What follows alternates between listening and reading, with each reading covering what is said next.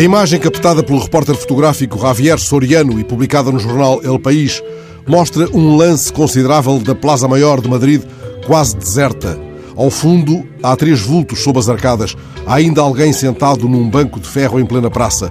Não se vê o cavalo de Filipe III. Em primeiro plano está, de costas para o fotógrafo, um homem sentado. É um caricaturista. Está à espera de uma cara, à espera de um turista.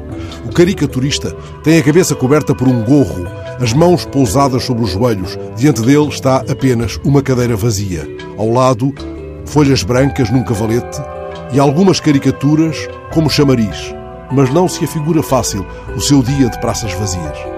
Há pouco mais de século e meio, essa de Queiroz lançou o jornal O Distrito de Évora, que pretendia fazer oposição ao pró-governamental Folha do Sul.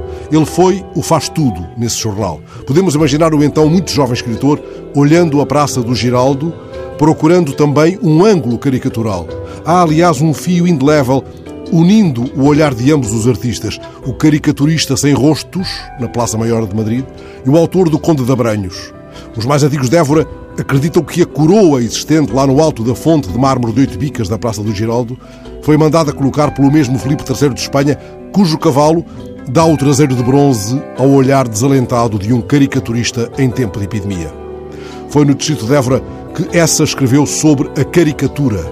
Ela, sublinha o escritor, é mais forte que as restrições e que as proibições. É imortal porque é uma das facetas daquele diamante que se chama verdade. Em política, lembrou essa, a caricatura é de boa guerra.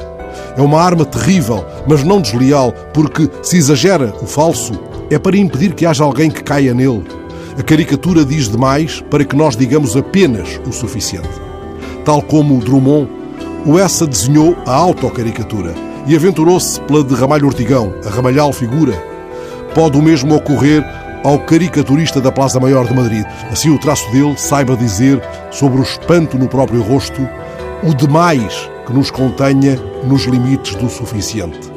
Do suficiente exigente.